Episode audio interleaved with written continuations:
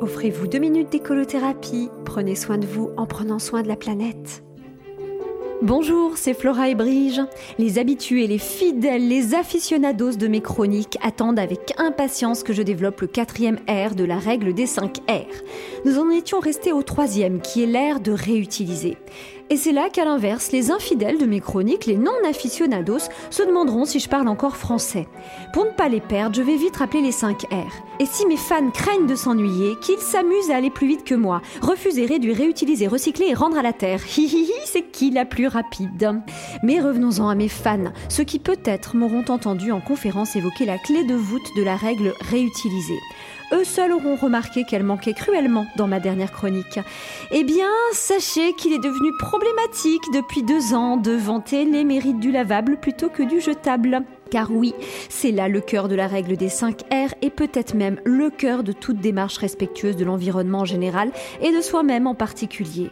Mais ai-je encore le droit de dire que j'utilise des mouchoirs lavables plutôt que jetables? Oserais-je dire, et d'ailleurs je n'en ai carrément pas envie, que j'ai porté des masques lavables plutôt que jetables?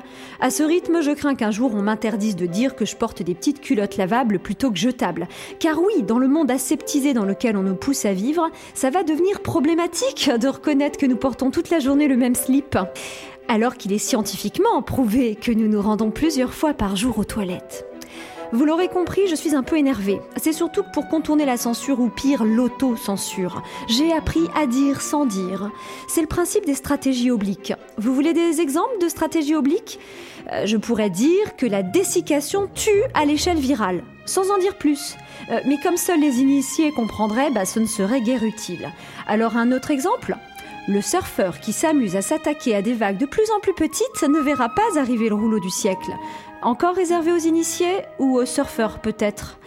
En attendant, vous aurez remarqué que j'en suis restée à l'air de réutiliser sans passer au recyclage. Peut-être sommes-nous nombreux, après tout, à avoir besoin de redoubler. Redoubler de vigilance, entre autres.